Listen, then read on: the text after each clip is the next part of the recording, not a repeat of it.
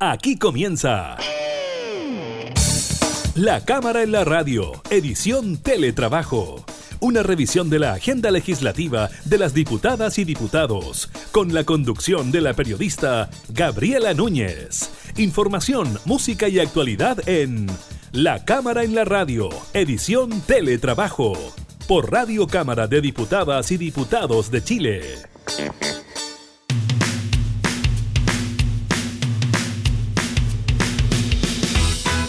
¿Cómo están? Bienvenidos a un nuevo programa de la Cámara en la Radio, modalidad de teletrabajo. Estamos junto a ustedes acompañándolos en estos días de confinamiento para gran parte de nuestro país. Estaremos precisamente hablando del COVID-19, del balance que hace el MinSal sobre la materia. Buenas noticias en todo caso porque sigue bajando el número de contagiados.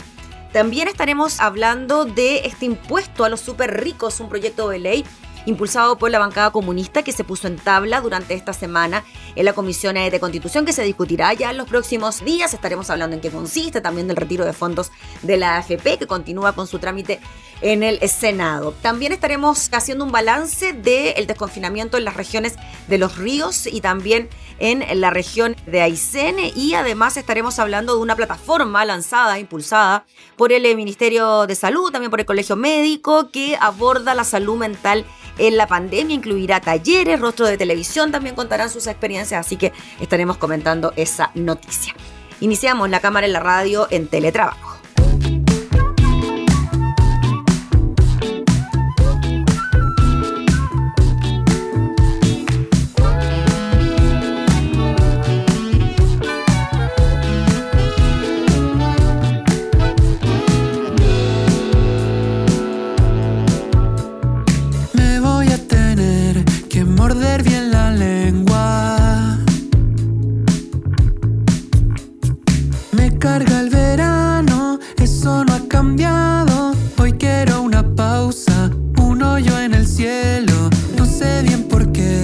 Me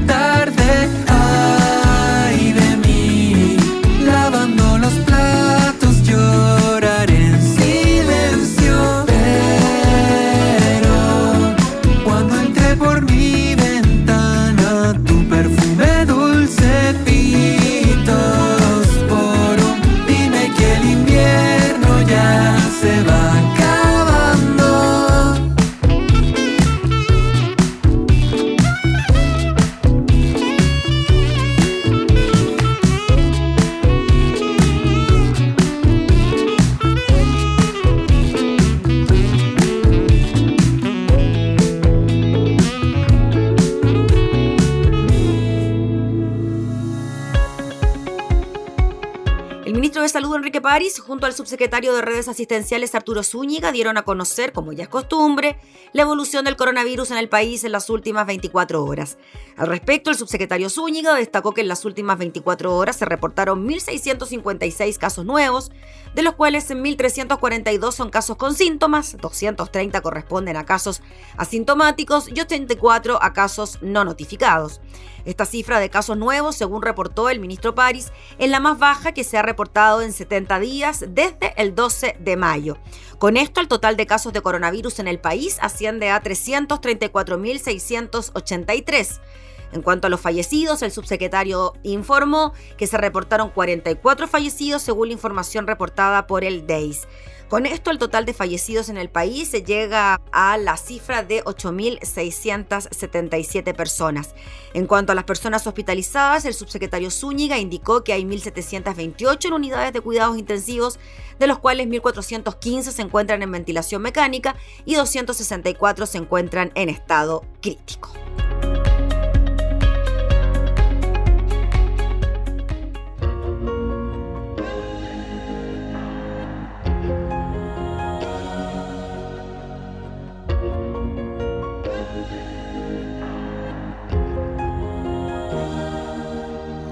El cuerpo, falto de su fulgor, solo hay invierno y nuestro tinte azul.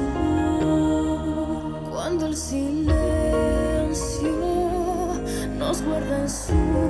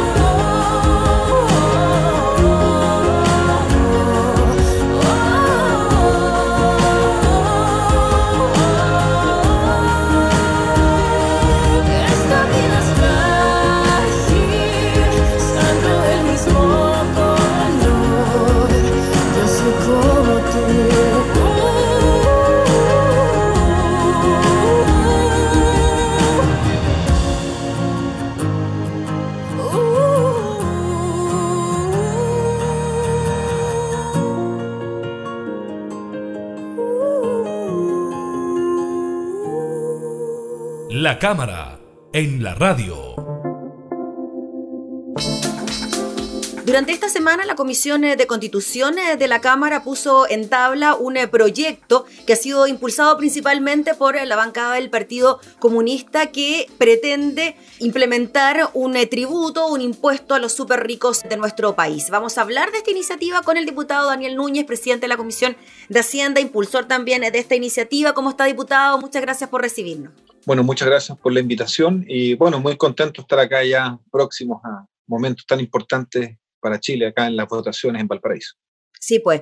Diputado, ¿por qué cree usted que es tan importante en este momento contar con esta especie de tributo adicional momentáneo por esta situación de emergencia particular para de alguna manera enfrentar los efectos del COVID-19?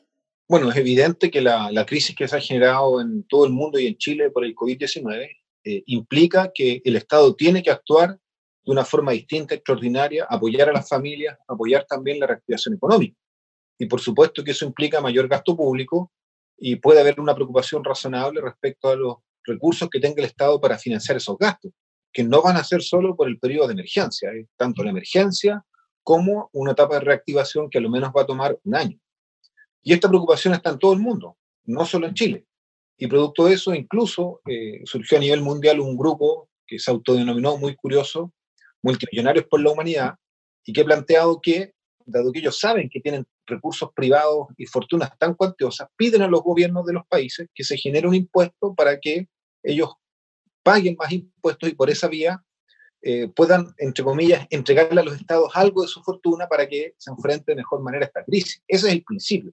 El principio es que frente a esta crisis los gobiernos van a enfrentar una presión económica muy grande, en el mundo y en Chile hay riqueza suficiente para poder dar apoyos económicos para enfrentar la crisis, pero esa riqueza, que es en manos privadas, hay que recolectarla a través de un impuesto, y este impuesto lo hemos llamado el impuesto a los super ricos, tiene como motivo esta crisis, por lo tanto es extraordinario, y en el caso de nuestro país, también nos ayuda a combatir el otro mal que tiene Chile. Chile no solo estamos viviendo el mal de la pandemia, tenemos un segundo mal que es más estructural, que nos acompaña de hace muchos años y que es el mal de la desigualdad y este impuesto también combate la desigualdad porque permite que el Estado redistribuya la riqueza que está en muy pocas manos a través de, este impuesto.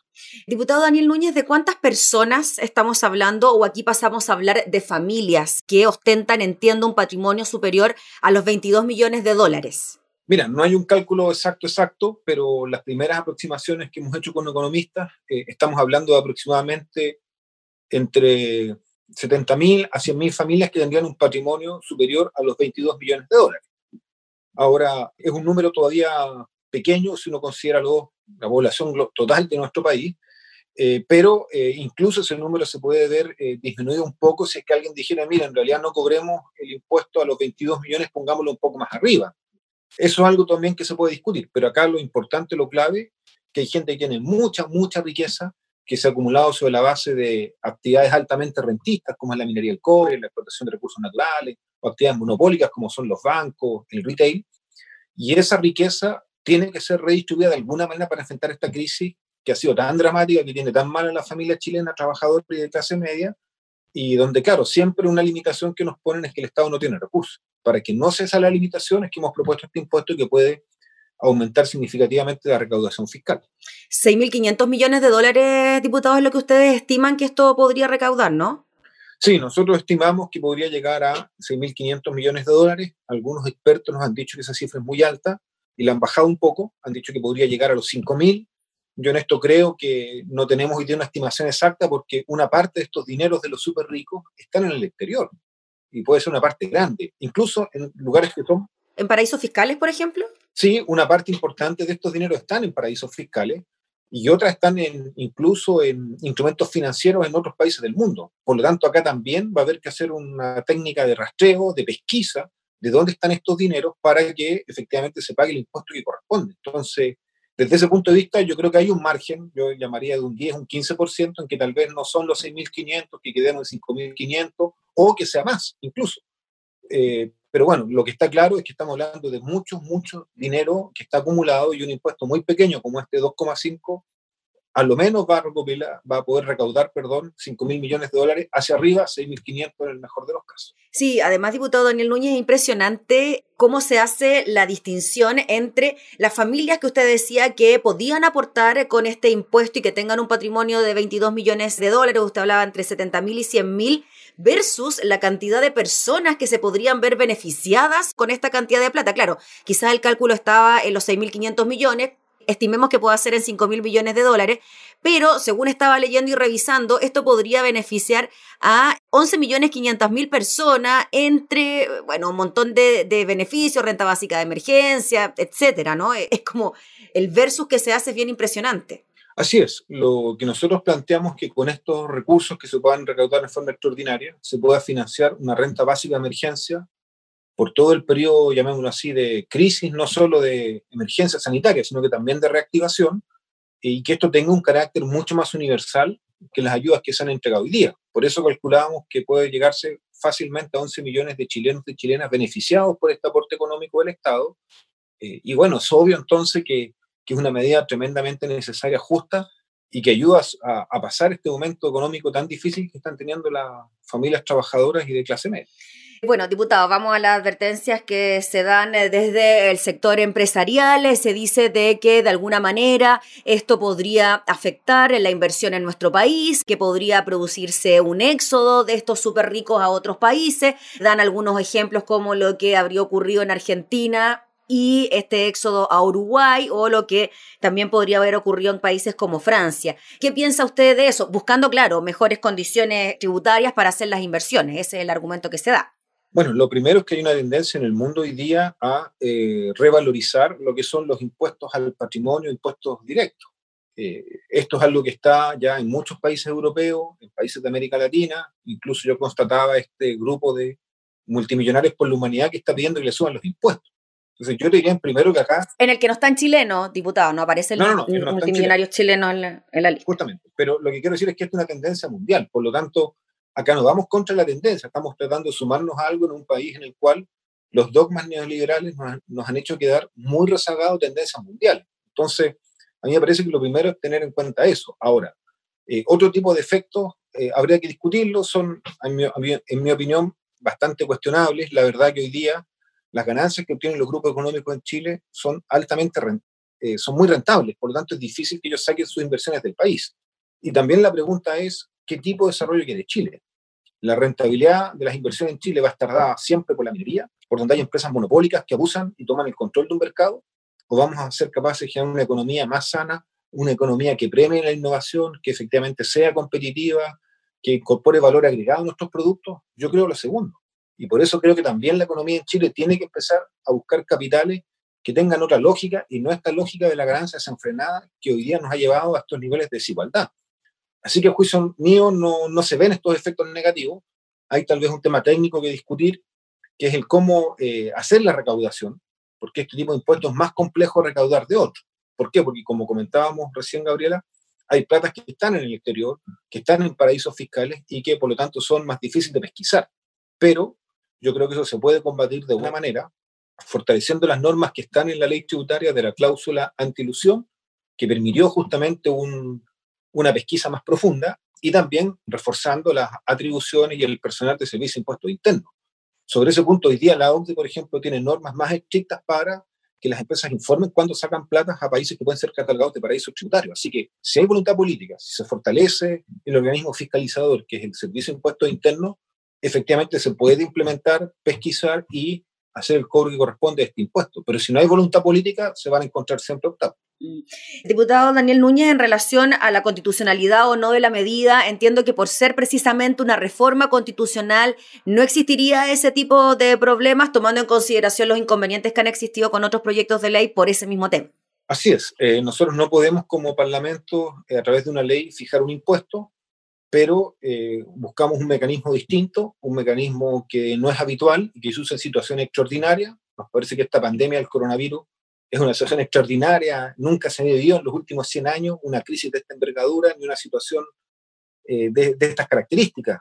Podríamos tener como comparación la crisis del 30, bueno, casi 90 años atrás. Por lo tanto, ante esta situación extraordinaria, decidimos recurrir a este mecanismo que es la reforma constitucional y fijar este impuesto en la Constitución. Nos parece que es un presente importante porque lo de un principio de equidad social, de justicia social, de igualdad básico y también porque son herramientas que se le da al país ante crisis inéditas. Así que desde ese punto de vista, eh, la reforma constitucional está fundamentada y por supuesto que es totalmente, eh, se da en el marco de la institucionalidad y no podría apelarse a algún piso de legalidad o, o una supuesta inconstitucionalidad. Mm.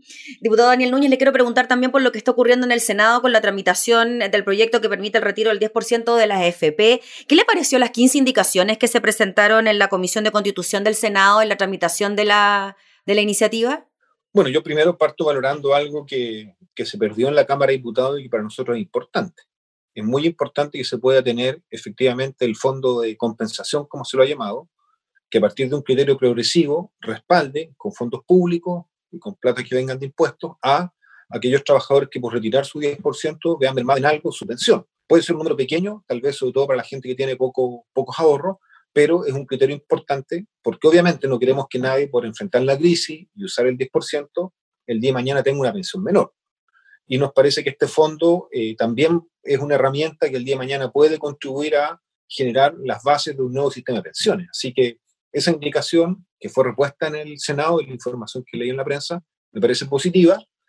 Eh, hay otras que tenemos que mirar con más detalle, no, no sabemos cómo vengan, pero eh, yo diría que agregando esto del fondo de compensación, todo el resto lo aprobado en la Cámara debería ser el criterio que yo espero que se respalde en el Senado y sobre todo no queremos que aparezcan letras chicas cosas que limiten el uso de este, de este mecanismo eh, o que pongan algún tipo de pero, de trabas a, a, su utilización. Así que vamos a estar atentos, hay, que mirarlo porque por lo menos de lo que hemos leído en la prensa, todavía tenemos algunas dudas de algunas indicaciones que no están muy claras en su reacción pero en términos generales lo más probable es que el proyecto se apruebe en el Senado, ya hay votos del oficialismo a favor de esta iniciativa. Bueno, sabemos que por las indicaciones precisamente esto podría volver a una comisión mixta, Cámara de Diputados, Senado, o sea, podría faltar todavía. ¿Cuál cree usted que finalmente va a ser la postura del gobierno, diputado, frente a esta iniciativa? Sabemos que puede presentar un veto, que puede acudir al Tribunal Constitucional, incluso se habló de la posibilidad de plebiscitarlo en cuanto a la decisión eh, popular, pero bueno, hay más de un 86% de personas en Chile que quieren sacar la plata del FP, entonces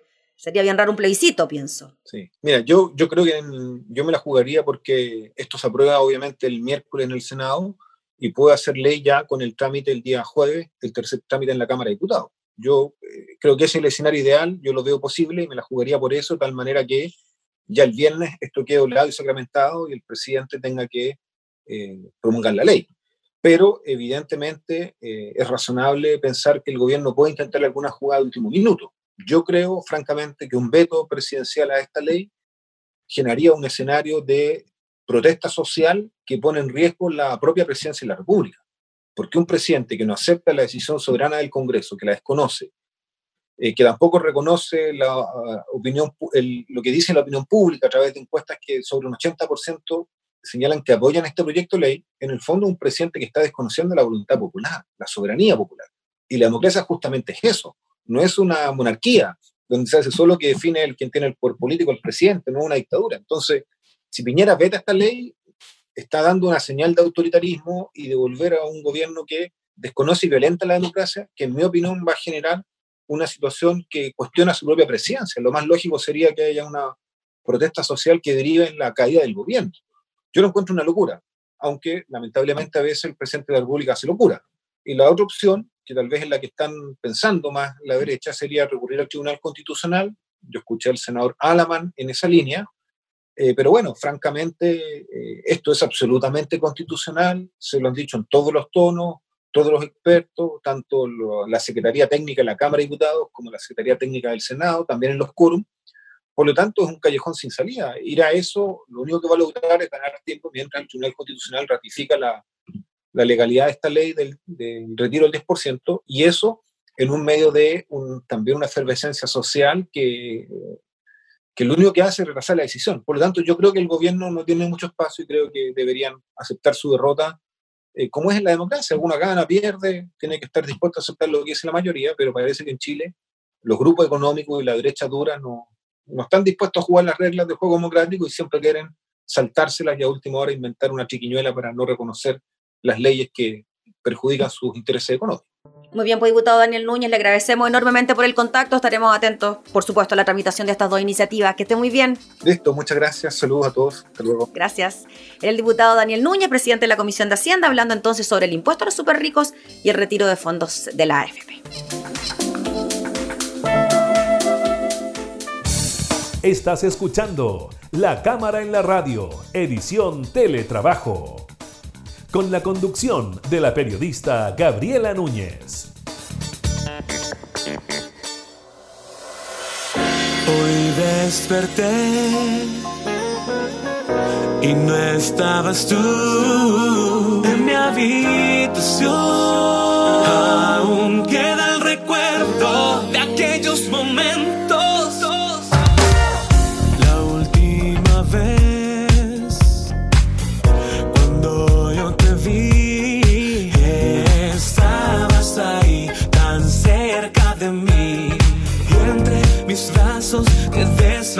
Francis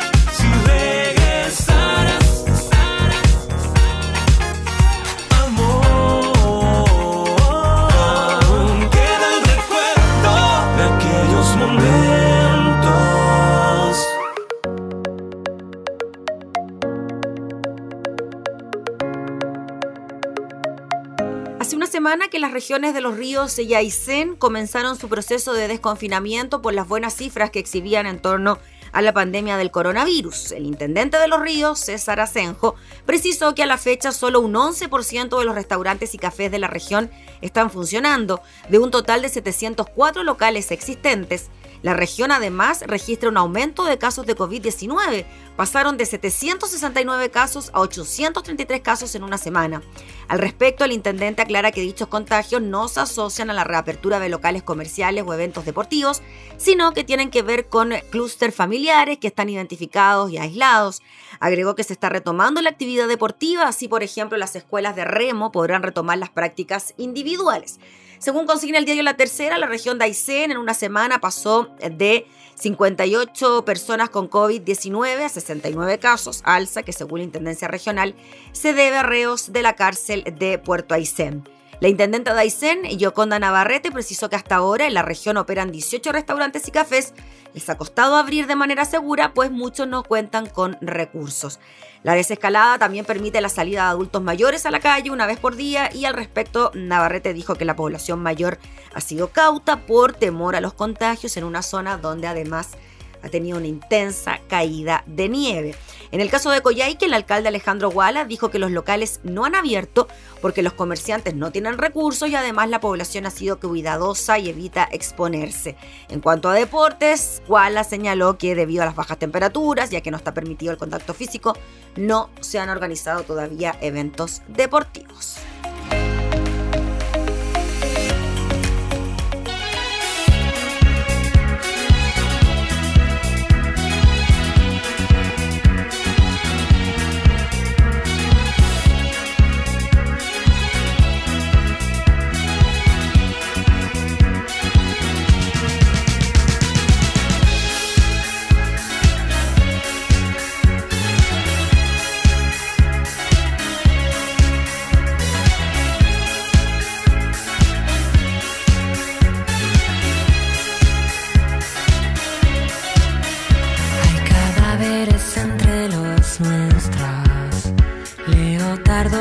Música tecno. Espera, prenda los aros de fuego. Oh, oh.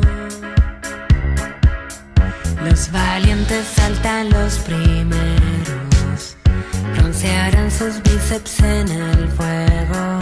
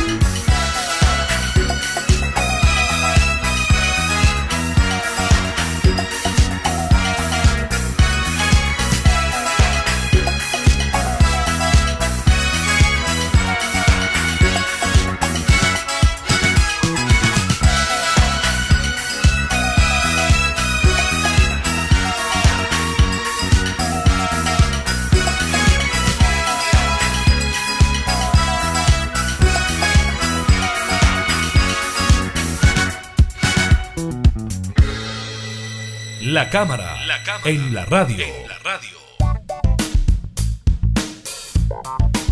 La Universidad de Chile y el Colegio Médico lanzaron una plataforma que se llama Conversemos, Nuestra Salud Mental Importa. Es una plataforma que busca abordar los efectos de la pandemia del COVID-19 y el confinamiento en la salud mental de las personas, incluyendo una serie de talleres y diálogos en línea con expertos. La iniciativa profundizará en el impacto de la emergencia sanitaria en la vida diaria y en las consecuencias generadas por las restricciones asociadas a la cuarentena, así como por las medidas de distanciamiento físico, confinamiento, teletrabajo, telestudio, entre otras. La información aparece en el portal de EMOL, quien habla de esto es el rector de la Universidad de Chile, Enio Vivalde, quien dice que desde el inicio de la pandemia hemos generado esfuerzos desde la Universidad de Chile para instalar la salud mental como un tema clave en medio de esta crisis sanitaria, social y económica. Estamos convencidos de que este aspecto es tan relevante como la salud física para superar la crisis y es por eso que junto a la estrategia salud mental para el país que propusimos en la mesa social COVID-19 del gobierno, hoy lanzamos esta campaña que es un llamado a conversar sobre el tema, estrechar lazos, entendernos, apoyarnos unos a otros, insistir en que la salud mental también importa. Claro, el Ministerio de Salud también impulsó una plataforma, una campaña para resguardar la salud mental en tiempos de pandemia. La campaña considera diversas acciones abiertas a la comunidad, como salones virtuales de conversación temáticos, talleres y diálogos en línea con expertos y personajes de la contingencia, con el fin de abrir espacios de diálogo para promover la construcción de redes de apoyo y la búsqueda de ayuda, según detallaron desde la universidad. Asimismo, sumará rostros mire, de diversas áreas como Karen Dogenbailer, Javiera Contador, Héctor Novera, Jean-Philippe Cretón, Jan Ivin y Catalina Guerra, entre otros, quienes compartirán con expertos en salud mental sus experiencias en la materia. En este contexto, Vania Martínez, académica de la Facultad, de Medicina, directora del Núcleo Milenio IMEI, quien forma parte del equipo asesor de la campaña en la Universidad de Chile, destacó la relevancia de ofrecer un espacio de este tipo para promover la importancia de la salud mental. Por parte del Colegio Médico, la doctora Josefina Uneus, miembro del Departamento de Salud Mental, relevó la urgencia de avanzar en la materia ante los problemas de salud mental que se viven, visibilizando con mayor intensidad en nuestro país desde hace un par de años, los que han quedado en evidencia en el marco de esta pandemia. Necesitamos, dijo la experta, que la sociedad y el Estado le tomen el peso a este tema y se le dé la relevancia y prioridad que se requiere. La mm, campaña contará con la plataforma online gratuita www.uchile.cl slash conversemos, reiteramos, www.uchile.cl slash conversemos, que reunirá toda la información y actividades sobre la salud mental desarrolladas por la universidad, espacio en el que se podrán encontrar recomendaciones de expertos, preguntas y respuestas frecuentes sobre el tema, una guía que reúne contactos y lugares donde pedir ayuda en caso de necesitarla dentro y fuera de la Universidad de Chile.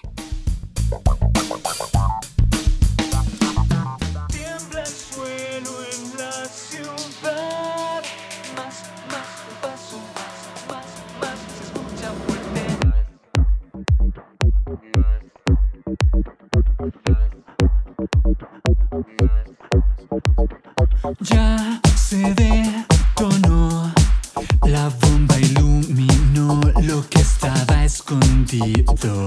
Suda el corazón que siente el temblor del suelo, pisa, pisa, mueve el camino. Ya se va y el humo lo ciega más. Aunque sea todo suyo, no tendrán el mapa que solo está en nuestras manos. Tiembla el suelo en la ciudad. Más, más, un paso más, más, más. Se escucha fuerte. Sin miedo a la oscuridad. Más, más, un paso más, más y más. Y se escucha fuerte.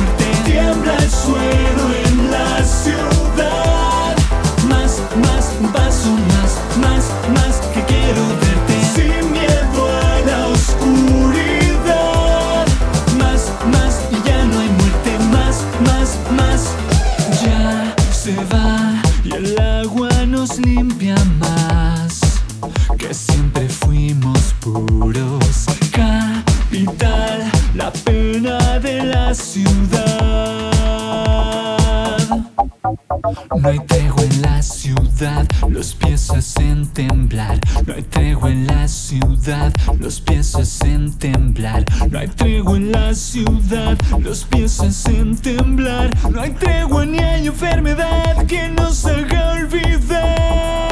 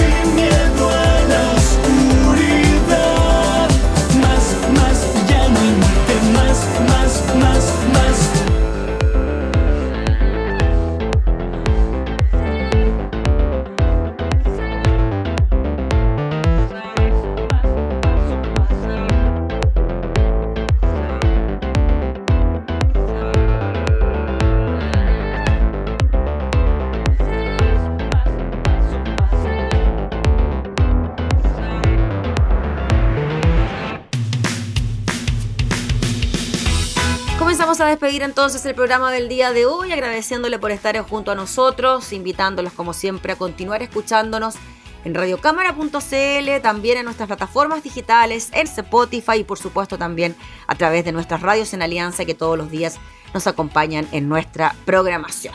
Nos volvemos a reencontrar, que esté muy bien, hasta entonces.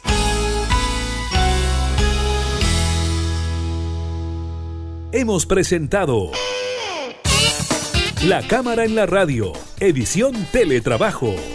Una revisión de la agenda legislativa de las diputadas y diputados, con la conducción de la periodista Gabriela Núñez. Información, música y actualidad en La Cámara en la Radio, edición Teletrabajo. En Radio Cámara de Diputadas y Diputados de Chile. Hoy más que nunca, acercando las leyes.